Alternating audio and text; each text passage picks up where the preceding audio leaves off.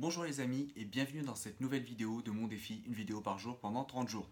Aujourd'hui je réponds à une nouvelle question, mais avant je suis Mohamed Amin du blog Les Aventuriers du DSCG et aujourd'hui je réponds à une question qui m'a été posée sur YouTube, elle est de Tiff, plutôt Tiffany, et qui me pose une question par rapport à la répartition des UE qu'elle va passer en DSCG entre les deux années.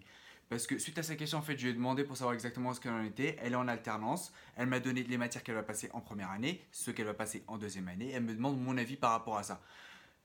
Et parce que c'est surtout qu'elle a fait une, euh, une, légère modification par rapport à une des matières. Et donc en fait, sa question c'est voilà, les, matières, en fait, elle me demande mon avis par rapport à ces matières et je vous les donne très rapidement. En première année, elle va passer l'épreuve de droit, l'épreuve de compta donc l'UE1, l'UE4 et l'épreuve de finance. Je ne me rappelle plus le numéro, je crois que c'est la numéro 2.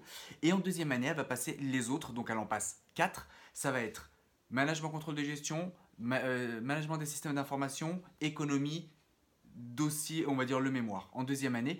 Et sa question, c'est qu'elle, en fait, elle a euh, décalé la, matière euh, management contrôle des gestions de première année à deuxième année. Et je vais vous dire en quoi, parce que moi je pense que ce programme, tel qu'il est fait, est bien.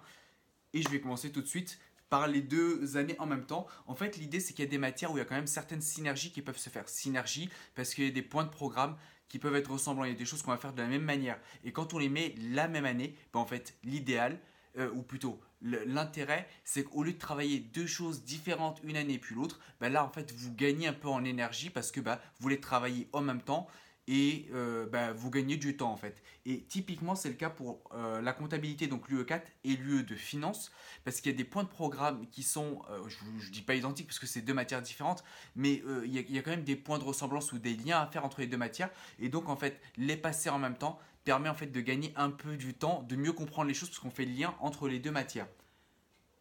Deuxième chose, bah pareil en fait, en deuxième année, elle passe l'économie et le mémoire. C'est deux épreuves orales et c'est quand même très intéressant bah, de les passer en même temps parce que tu t'entraînes à l'oral et tout. Et je vais vous mettre euh, ici bah, la vidéo dans laquelle, ou là, par là, dans laquelle en fait je vous dis qu'il faut passer, qu'il faut s'entraîner pour de vrai aux épreuves. Je vous mets la vidéo dans laquelle je vous parle de ça et un moyen qui est assez simple, pas trop coûteux, de vous entraîner aux épreuves et dans de bonnes conditions justement. Donc bah, regardez là, vous pouvez la regarder après parce qu'avec le i justement, vous pourrez cliquer dessus après, vous pourrez la voir.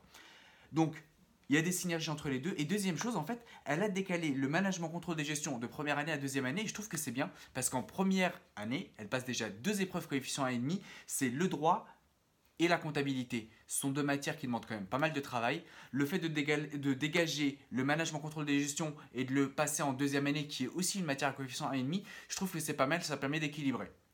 Dernière chose, elle passe quand même compta droit en première année, c'est bien.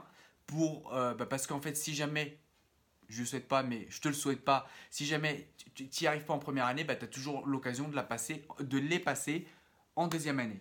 Donc ce programme est bien. Donc on a dit qu'elle passait compta, finance et droit en première année, management, contrôle de gestion, euh, management des systèmes d'information, l'économie et euh, le mémoire en deuxième année, c'est bien parce qu'il y a des synergies, c'est bien parce qu'il y a l'équilibre des efforts entre les matières coefficients 1,5 euh, en passant le droit, et le droit et la compta en première année et management contrôle des gestions en deuxième année.